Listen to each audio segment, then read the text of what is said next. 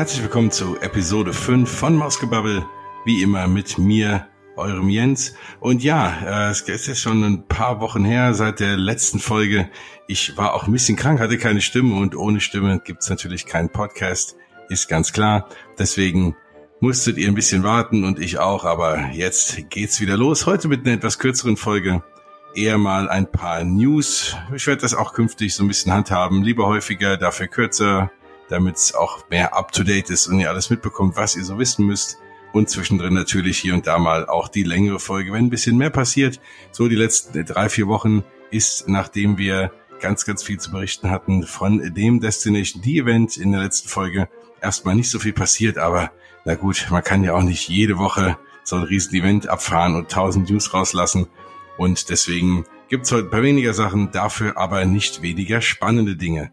Wir fangen mal an mit etwas, was ja mich äh, heute Morgen ereilt hat, ein, ein Video auf YouTube, was veröffentlicht wurde von mit ersten Bildern von dem ja aktuell im Bau befindlichen tracklosen Beauty and the Beast Ride in Tokyo Disneyland. Ja, ich weiß, wir haben gesagt, äh, Mausgebabbel geht eigentlich hauptsächlich um Disneyland Paris und äh, die Disney Parks in Orlando, aber was da in Tokyo Disneyland gebaut wird oder generell in Asien, wenn man auch mal schaut, was in Shanghai alles so entsteht, da kann man so ein bisschen neidisch werden. Wenn ihr das Video seht, und ich werde das auch in den Show Notes verlinken, ihr findet das aber natürlich auch auf facebook.com slash mausgebabbel auf meiner Seite, könnt ihr es euch auch nochmal anschauen.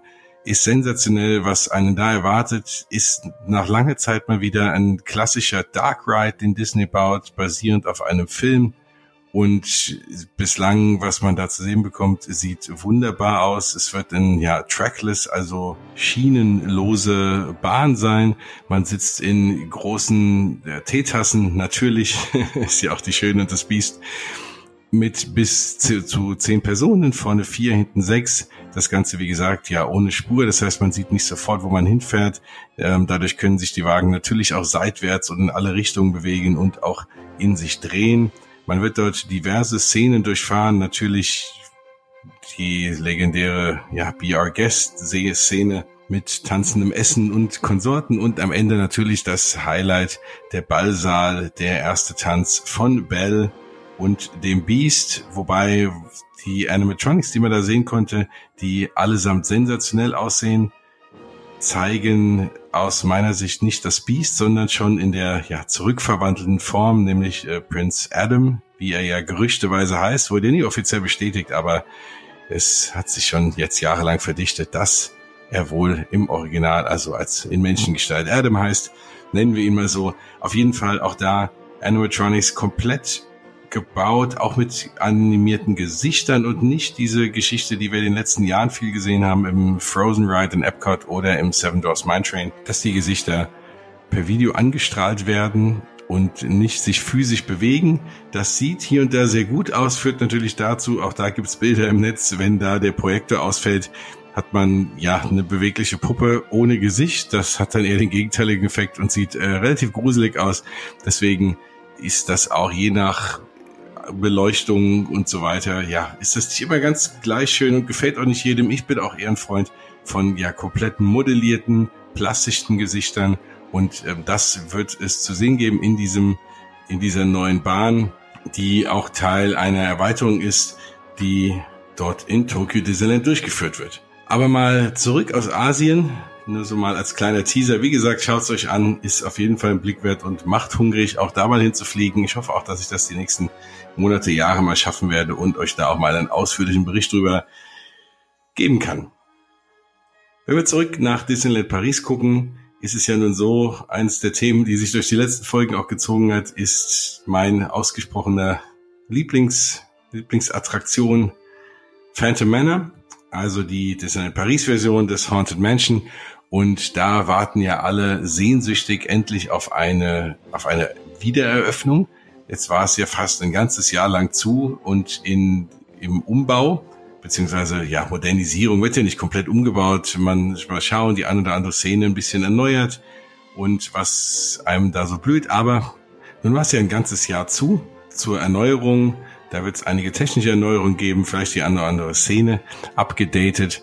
Und jetzt sieht es so aus, dass wohl im April die Neueröffnung sein soll. Es wurde erst Mitte Februar spekuliert, weil da auf einmal die Attraktion von der offiziell geschlossenen Liste gestrichen wurde. Dann kam sie aber wieder drauf, sowohl im März und im April ist Phantom Manor nicht mehr als geschlossen offiziell deklariert. Das heißt, irgendwann im April wird es wieder losgehen. Ja, vielleicht sogar am 1. April. Sobald wir genau das Datum wissen, erfahrt ihr es hier natürlich zuerst. Und dann heißt es nichts wie ab nach Paris und ins Phantom Manor. Aber auch da werden wir euch auf dem Laufenden halten, was sich geändert hat, was Neues dazugekommen ist. Ist es der Hatbox Ghost oder eben was anderes? Also wir wissen es nicht. Wir sind alle sehr gespannt. Das wird eine schöne Sache. Ja, einen anderen Umbau, Nachrichten im Magic Kingdom. Springen wir mal über den großen Teich ist jetzt bekannt geworden, wann der Tomorrowland Speedway geschlossen wird. Also Tomorrowland Speedway, ja, diese Rennauto-Attraktion, die ja ganz klassisch es schon viele Jahre da gibt, ist aus meiner Sicht ja auch eine der Attraktionen, die mich jetzt nicht so äh, umreißen, ist natürlich auch eher für Kinder gedacht, aber man fährt da hintereinander her. Man steht lange an, weil es eine sehr, sehr langsame Lade, Ladevorgang dort gibt mit Ein- und Aussteigen, dann sind die Autos relativ langsam. Man kann nicht ja wirklich lenken, weil man auf einer Schiene fährt. Die Umgebung ist auch nicht so wirklich schön gestaltet. Da ist die Variante in Disneyland Paris schon um einiges schöner, Autopia. Aber selbst die, naja, fährt man, wenn man Kinder dabei hat und äh, ansonsten ein bisschen Zeit. Aber, oder wenn man natürlich ein Fan ist, natürlich kann nicht jeder alles gleich viel mögen. Also mein Ding ist es am Ende des Tages nicht, aber die Variante im Magic Kingdom ist dann noch ein bisschen älter und aus meiner Sicht noch ein bisschen unspektakulärer.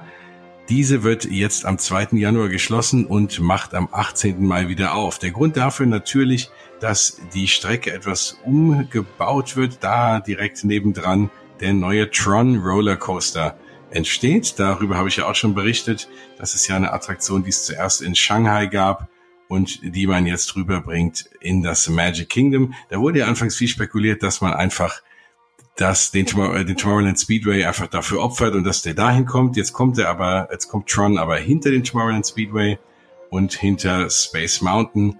So ein bisschen abgelegen, da bin ich mal gespannt. Das ist dann ein bisschen viel Lauferei. Also es lohnt sich natürlich, weil wenn man auch sich da mal das Video anschaut auf YouTube oder die diversen Videos, die es da gibt von On-Ride und Off-Ride, ist das äh, sensationell. Also das alleine war schon was, was mich fast bewogen hätte, dafür schon mal nach Shanghai zu fliegen. Wenn es das dann jetzt im Magic Kingdom gibt, umso besser. Auf jeden Fall bedarf das einen kleinen Umbau der Strecke des Tomorrowland Speedway. Und auch da wird es aber nur einen Umbau der Strecke geben. Da wurde ja auch spekuliert, naja, macht man das Ganze mal moderner. Es ist ja im Tomorrowland gelegen und ich sag mal, Tomorrow werden Autos vielleicht dann doch die ein oder anderen moderneren Antriebe haben, wenn man da vorbeiläuft. Es ist knattert relativ laut, es stinkt nach Benzin. Das hat eher so 70er Jahre Charme, Rennfahrer-Style, aber nicht so wirklich modern. Und für ein Tomorrowland werden dann vielleicht natürlich doch irgendwie elektrische Fahrzeuge oder wie auch immer anders geartet gepowerte Fahrzeuge vielleicht was Besseres. Aber da ist schon durchgesickert, da wird sich wohl nichts dran ändern. Es wird wohl rein der ein oder andere Schlenker in der Bahn sich ändern. Also sind wir gespannt. Ab 18. Mai wissen wir mehr oder natürlich auch schon vorher, weil man allein schon mit dem People Mover natürlich drüber fährt und dann auch die Bauarbeiten sehen können wird. Auch da bin ich mal gespannt, ob sie dann das Stück des People Movers an der Seite zumachen, damit man nicht auf die Baustelle runtergucken kann oder wie auch immer sie das dann da abschirmen. Man wird aber da relativ schnell sehen, wie der neue Track aussehen wird und auch dann werde ich natürlich berichten. Ja, was gibt es noch Spannendes? Wir haben ja letztes Mal berichtet, dass endlich der Name des neuen Millennium Falcon Rides bekannt gegeben wurde für die Star Wars Erweiterung sowohl in Kalifornien als auch in Orlando. Der heißt natürlich Smuggler's Run. Und jetzt durfte ein Journalist der New York Times wohl in einem ja umgebauten in einer umgebauten Lagerhalle schon mal eine Testversion fahren. Also da gibt es schon erste Presseevents relativ früh, weil es ja auch in Kalifornien erst im Sommer, im Frühsommer oder Mitte im Sommer aufmacht. Und da gab es erstmal einen sehr, sehr positiven Tweet dieses Redakteurs, der sagt, sensationelle Bahn. Gut, nichts anderes haben wir erwartet, ähm, wenn Disney da mit so einem Aufwand eine neue Attraktion baut, dass die an eine Sensation grenzt, sollte auch mal das Mindeste sein. Aber da wird jetzt spekuliert, zumindest sagt dieser Reporter der New York Times, dass man ungefähr 1800 Personen in der Stunde da durchbekommt. Also wenn wir mal rechnen, naja, es sind wohl sechs Plätze. In den letzten Bildern waren vier zu sehen, aber es wird von sechs gemunkelt. Sechs Plätze in so einem dieser Kapseln. Dann ist das Ganze ja wohl ein Rondell mit mehreren Kapseln drin gleichzeitig. Also wie, wie man mal schaut, ne, dann lass es mal 10 sein, dann sind es 60. Davon gibt es wahrscheinlich zwei Pots. Also dann sind wir schon bei 120 und dann nochmal eins, sind wir bei 180. So, und dann ja, läuft das Ding irgendwie zehnmal die Stunde durch, ein paar Minuten äh, Laufzeit, ein paar Minuten Laden, ein paar Minuten beladen, ein paar Minuten entladen und so kommt man wahrscheinlich auf diese 1800 Personen. Ja, klingt erstmal viel, wenn man dann natürlich weiß, dass Disney's Hollywood Studios zwischen 55 und 75.000 Personen fasst. Da ist Disney da lässt Disney ja sehr, sehr wenig echte Zahlen raus. Aber wenn man, es gibt Leute, die haben die Parkplätze gezählt, es gibt Leute, die haben in verschiedenen Funktionen da ähm, Dinge berechnet und die haben das ein oder andere Mal hier und da raussickern lassen. Deswegen sind das die Zahlen, die man so munkelt. Dann, ja, wenn man das einfach mal teilt, ähm, die 55.000 durch die 1.800, sagt mir das, dass man, dass nicht jeder an einem Tag wahrscheinlich die Gelegenheit haben wird, den Millennium Falcon Smugglers Run selber zu erleben was natürlich für viele kritisch sein wird. Ich meine, es gibt andere Attraktionen, die fährt vielleicht der eine oder andere nicht, dann verteilt sich, dann fährt man was anderes. Aber wenn Galaxy's Edge aufmacht, will natürlich jeder diese beiden Attraktionen fahren.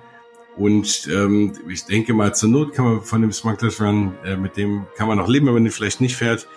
Die andere Attraktion muss dann hoffentlich deutlich mehr Leute fassen, damit natürlich auch so ein voller Park irgendwie die Chance hat, an einem Tag dort alles zu fahren. Ja, wie schon in der letzten Sendung berichtet, wird wahrscheinlich auch da sich relativ viel auf Morgens- oder Abendveranstaltungen zurückziehen. Ich denke auch mal, also gerade die ersten ein, zwei Jahre, wenn man dort über Tag hinkommt, ja, ich denke mal, wenn man sieht, bei Flight of Passage steht man in der Regel, stand man anfangs um die drei Stunden an, dann ging es jetzt mal so runter, es gab mal zwei Stunden, ich habe auch schon mal 90 Minuten gesehen an ganz niedrig besuchten Tagen. Letzte Woche mal wieder in die App geschaut und da war es wieder auf drei Stunden hoch. Also das pendelt da immer noch so in der Gegend rum. Ich möchte gar nicht wissen, wie dann die Star Wars Attraktionen aussehen. Da können wir wahrscheinlich auch mit vier, fünf Stunden rechnen. In den ersten Tagen und Wochen wahrscheinlich mit sieben, acht Stunden. Also wird absoluter Wahnsinn werden.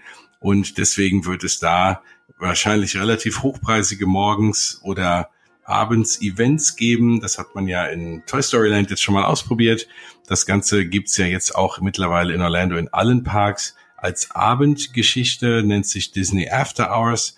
Wir haben uns ja letztes Mal drüber unterhalten im Animal Kingdom Theme Park, dass dort eigentlich nur zwei Attraktionen offen sind, nämlich Avatar Flight of Passage und Navi River Journey und das Ganze für 125 Dollar plus regulären Parkeintritt pro Person plus Steuern ist natürlich heftig. Jetzt ist es aber doch so, dass einiges mehr auf ist. Also das hat sich jetzt dann doch so ein bisschen relativiert. Es sind neben Flood of Passage und dem Navi River Journey auch Expedition Everest auf, die Achterbahn, also heißt ja komplett Expedition Everest, Legend of the Forbidden Mountain oder auch die Yeti-Bahn mit dem seit vielen Jahren leider kaputten Yeti am Ende, ist auch mit dabei, ist ja auch was Thrill Rides oder wirkliche Achterbahnen angeht, mit Abstand meine Lieblingsachterbahn auch im gesamten Disney-Universum bislang. Ich bin Tron noch nicht gefahren, das kann das Ganze nochmal ins Wanken bringen, aber bislang ist allein das was, was sich dann natürlich auch lohnt, wobei man auch da tagsüber in der Single Rider Line, also für die, die es nicht kennen, Expedition Everest hat natürlich eine ganz normale Line, eine Fastpass Line und eine Single Rider Line in der man in der Regel nicht länger als fünf bis vielleicht 15 Minuten steht. Also da kommt man auch ganz gut so rein. Am Ende hat noch Dinosaur auf. Auch das ein absoluter, ja, einer meiner großen Favoriten. Diese Bahn da im äh, Dunkeln. Da werde ich auch noch mal ein bisschen näher drauf eingehen, wie da das äh, Ride System und alles so funktioniert. Das ist eigentlich relativ spannend gemacht. Und das werde ich in einer der folgenden Shows mal ein bisschen beleuchten, wenn ich euch auch mal so ein bisschen meine Top 10 der Attraktionen aufliste, dann auf die einzelnen mal so ein bisschen näher eingehen und dann gibt es auch ein bisschen mehr zu Dinosaur. Auf jeden Fall ist das auch mit dabei.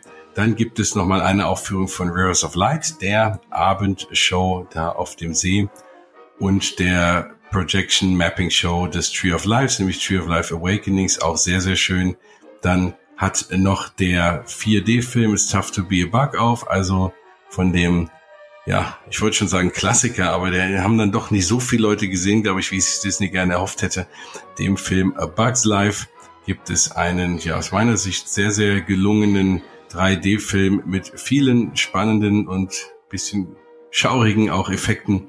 Der hat auch auf, wobei der auch jetzt über den Tag jetzt nicht so wirkliche Wartezeiten hat. Und Triceratops Spin, ja, eine klassische Adaption eines so einen drehenden, so einer drehenden Jahrmarktattraktion. Ja, dieses ganze Riesen-Line-Up relativiert natürlich so ein bisschen auch die 125 Dollar. Ist immer noch ein stolzer Preis, aber wenn man sich jetzt mal die ersten Videos anschaut von Leuten, die das besucht haben, ist es natürlich so, dass man erstens klar viel Zeit spart für Flight of Passage und den Navi River Journey, für die man, wie eben schon gesagt, teilweise für Flight of Passage bis zu drei Stunden ansteht. Drei Stunden dauert auch dieses komplette Event, also man hat drei Stunden nach Parkschließung Zeit, nochmal um diese ganzen Attraktionen zu besuchen. Und es ist wohl wirklich so, dass alle Attraktionen ein ja, sogenannter Walk-on sind. Das heißt, man muss gar nicht anstehen, man läuft einfach rein, setzt sich rein und die wilde Fahrt geht los.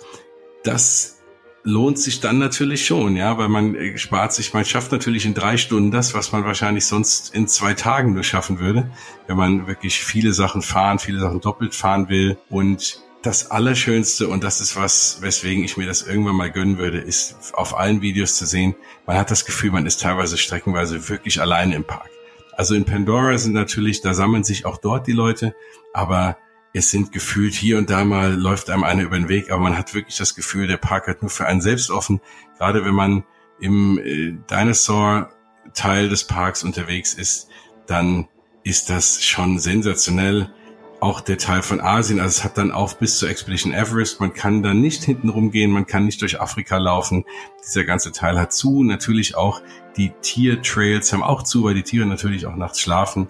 Und auch der Safari Ride hat leider auch zu. Also man sieht natürlich nicht alles. Nicht so, dass man sagt, okay, man holt sich einen Parkhopper-Pass für ein paar Tage, spart sich tagsüber Animal Kingdom, geht dann nur abends rein für die zusätzlichen 125 Dollar und haut in drei Stunden alles durch. Da gibt es schon noch sehr, sehr viel zu sehen, gerade im Animal Kingdom, was man dafür natürlich nicht bekommt. Aber trotzdem ist das, wenn man mal die Parks komplett für sich alleine genießen will, Fotos machen will, einfach mal auch die Atmosphäre genießen will, ohne dass man viele Stimmen hört. Man hat dort auch bislang, was ich gesehen habe, ähm, auch eine ganz andere Soundkulisse, so wie sie eigentlich die Imagineers sich auch mal ausgedacht haben.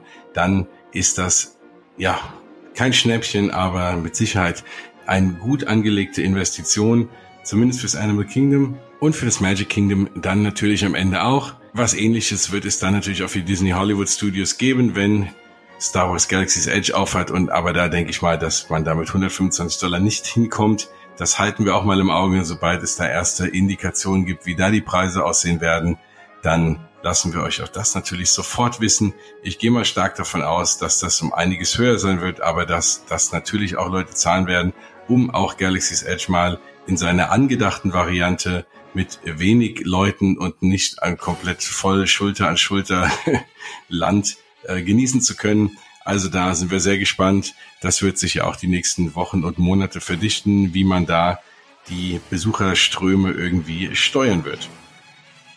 Es gibt da was Neues in Sachen Hotels in Walt Disney World, wie ihr vielleicht schon gelesen habt, unter anderem natürlich hoffentlich auf meiner Seite, kann man seit ein paar Tagen die ersten Zimmer buchen ab 9. Juli 2019 im Grand Destino Tower, die, ähm, das neue Hotel in Disneys Coronado Springs Resort, was dann eröffnen wird. Ist ein sehr schönes Hotel, also was, wenn man sich so die Bilder anschaut, ähm, Holzboden, schöne Betten, schöne Aussicht, die Wände sehr gediegen, alles ein bisschen im spanischen Stil.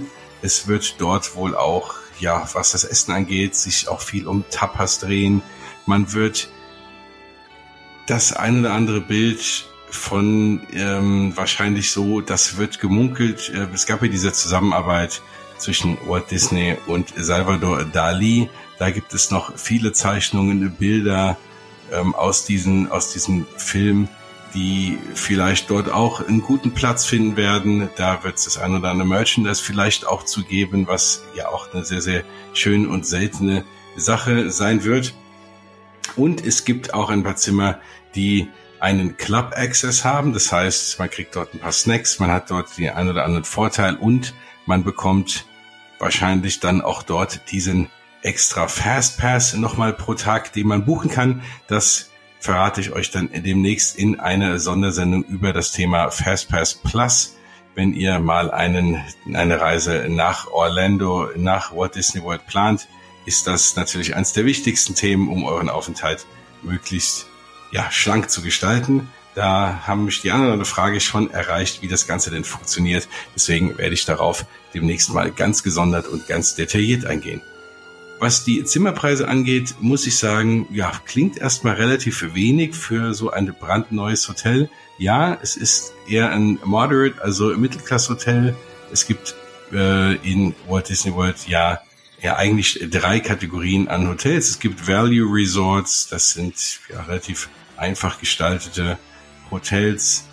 Dann gibt es Moderates und es gibt Deluxe Resorts. Die Deluxe Resorts sind eigentlich die hauptsächlich die die beste Verkehrsanbindung haben, die also auch an dem Monorail Loop dran sind. Und eins dieser Moderates eben ist der Grand Destino Tower. Ja, wenn man mal schaut, die Zimmer und das ist jetzt naja, so, ein, so ein Durchschnittspreis, der geht natürlich hoch und runter, je nach Saison und je nach Buchungszahlen. Aber jetzt so Mitte Dezember ist aktuell das Zimmer, das Standardzimmer mit zwei Queen-Size-Betten liegt bei 275 Dollar die Nacht. Wenn man einen besseren Blick haben will, ist man so bei knappen 306 Dollar, also Blick aufs Wasser. Wenn man das Ganze dann anstatt mit zwei kleinen Einzelbetten, wobei kleiner natürlich bei einem Queen-Bett auch relativ ist. Wer amerikanische Betten kennt, weiß, da ist auch genug Platz. Wer das Ganze mit einem noch größeren King-Bett haben will, ist es bei dem Standardausblick 358 Dollar und bei dem Wasserblick bei 368 Dollar, also 10 Dollar für einen Blick aufs Wasser sollten dann schon drin sein.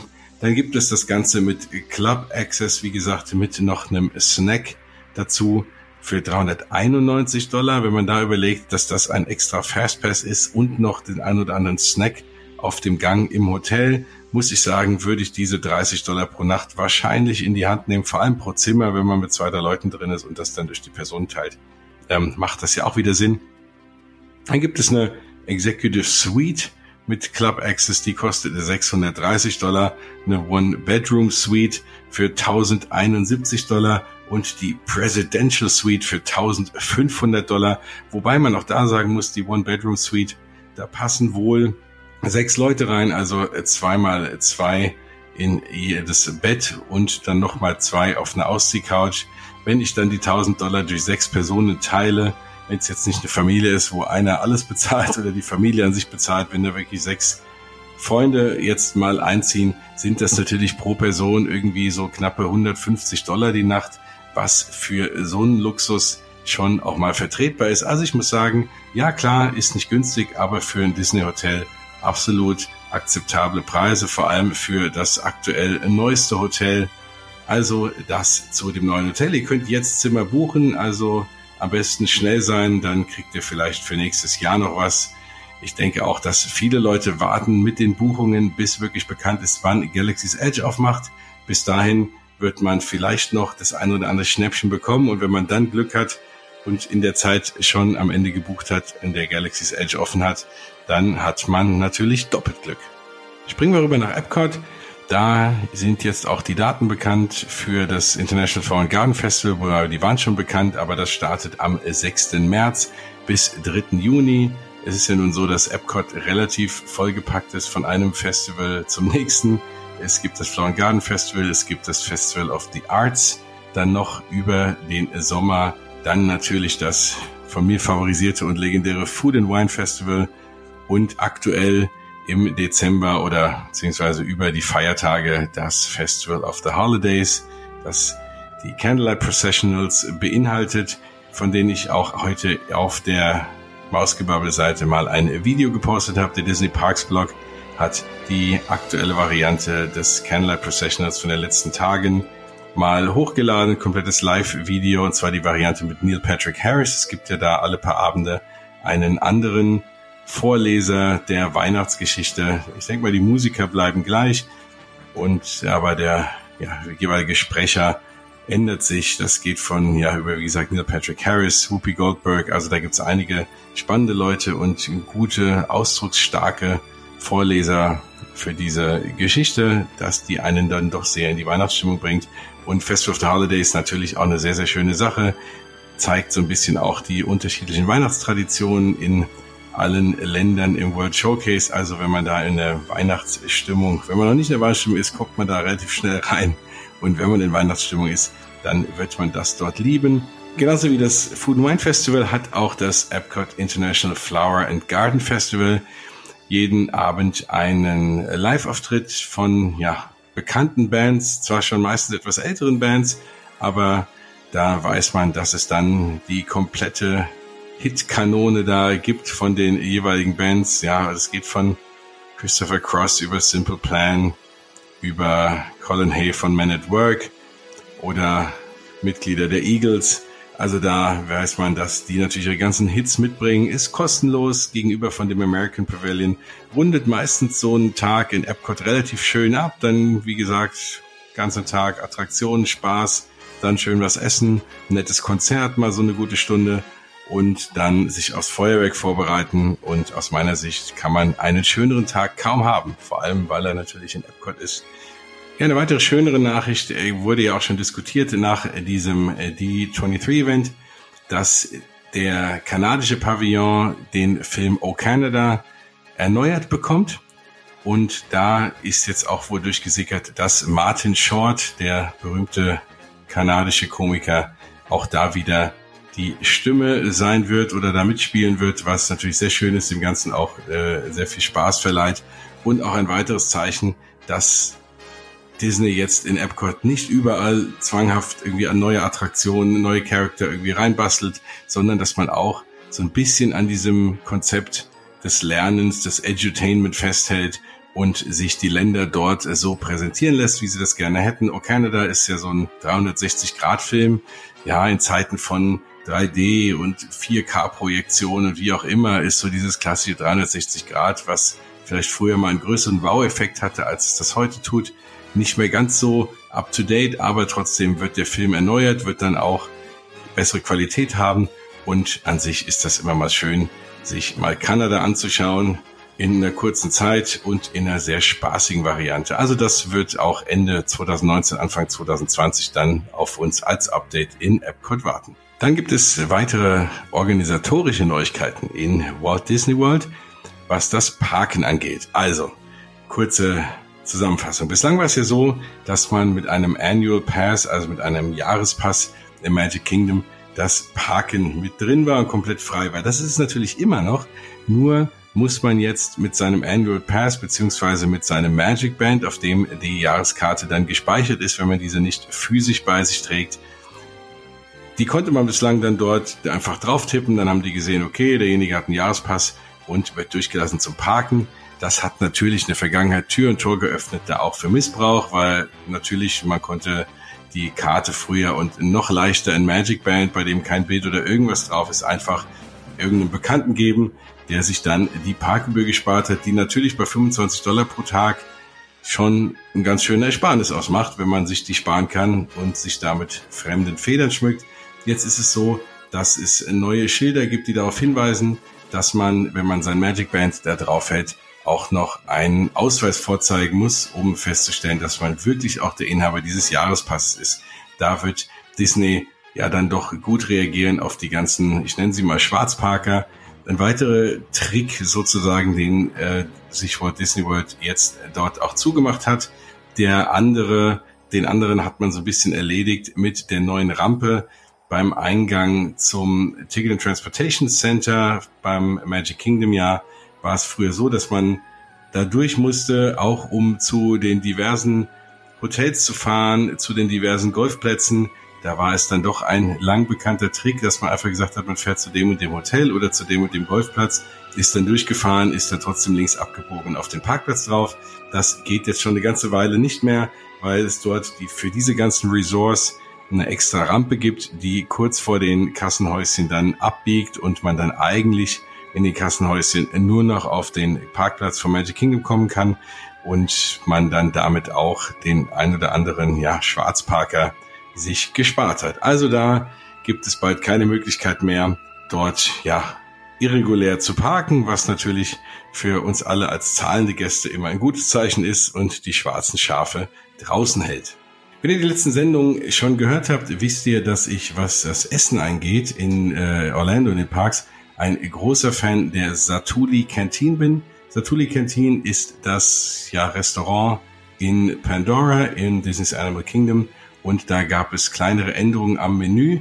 Man hat jetzt den Fisch, den es da gab. Also es ist so, dass man in der Satuli Kantine ähm, gibt es nur Bowls. Das heißt, man sucht sich sein, sein, sein Eiweiß sozusagen aus, dann seine Basis, was da drunter ist und die Soße obendrauf. Das war bislang äh, oder ist es immer noch äh, Rindfleisch, Hühnchen oder eine Mischung davon. Dann gibt es noch frittierten Tofu für die Vegetarier unter uns und bislang gab es noch Fisch. Der Fisch ist jetzt irgendwie verschwunden von der Karte. Dafür gibt es Chili, Knoblauch, Shrimp als Ersatz für den Fisch. Und ansonsten hat sich auch noch ein bisschen was geändert, dass es jetzt auch noch Low Main Noodles gibt. Aber insgesamt, ja, ähm, da eine kleine Änderung. Ich hoffe, das ist immer noch genauso lecker, aber die meisten Dinge sind ja drauf geblieben. Und aus meiner Sicht mit Abstand das Gescheiteste, was man so für 12, 13, 14 Dollar in den Parks dort essen kann. Dann gibt's noch in kleinen Film-News den Trailer für den Lion King, also für die, ja, ist ein bisschen blöd. Bislang hat Disney ja aus den vielen Filmen sogenannte Live-Action-Filme gemacht, aus den ehemaligen animierten Filmen. Nun ist es also mit echten Schauspielern und mit echter Umgebung. Nun ist es so, dass man das beim König der Löwen natürlich auch gemacht hat. Aber da man ja die Tiere natürlich nicht schauspielern lassen kann, ist es dann doch so, dass es am Ende des Tages zwar echt aussieht, aber trotzdem ein animierter Film ist. Ähm, zwar kein klassischer Zeichentrickfilm oder auch kein 3D-Zeichentrickfilm, sondern ja mit animierten Tieren, aber am Ende irgendwie eine Mischung aus was echtem und aber natürlich doch animierten Characters. Das Interessante daran ist, wer den nicht gesehen hat, am Ende ist es eigentlich eins zu eins die Szenen, die man aus dem König der Löwen kennt die gleiche Musik, aber ein sehr, sehr beeindruckender Trailer und ich glaube, das ist natürlich ein Film, der es wert ist, auch der nächsten Generation an Kindern und ja, natürlich auch uns Erwachsenen näher zu bringen. Das Interessante daran ist, dass dieser Trailer wohl alle Rekorde gebrochen hat. Das ist der meistgeschaute Film-Trailer eines Disney-Films innerhalb der ersten paar Tage. Wer ihn trotzdem noch nicht gesehen hat, das ist natürlich die Chance dann relativ klein nach den Besucher- oder Benutzerzahlen oder ja, Seherzahlen, die dieser Trailer hatte. Ich verlinke den auch nochmal auf der Seite und auch in den Show Notes. So, das war's auch schon wieder für heute. Kurzes News-Update über die Parks, was es alles so Neues gibt. Ich denke mal, ich melde mich wieder in den nächsten ein, zwei Wochen. Bis dahin freue ich mich, wenn ihr mir treu bleibt auf Facebook, nämlich facebook.com slash Mausgebabbel und den Podcast weiter abonniert, weiter empfiehlt und mir weiter Kommentare und Fragen schickt. Nächstes Mal werde ich mal so eine kleine Frage- und Antwortrunde machen. Es sind schon die ersten Themenvorschläge und Fragen eingegangen. Vielen Dank schon mal dafür. Wenn ihr euch auch daran beteiligen wollt, wenn euch irgendwas interessiert, wenn ihr sagt, hey, darüber müsste man mal eine eigene Show machen. Ich fliege demnächst nach Orlando und will noch dies, das und jenes wissen.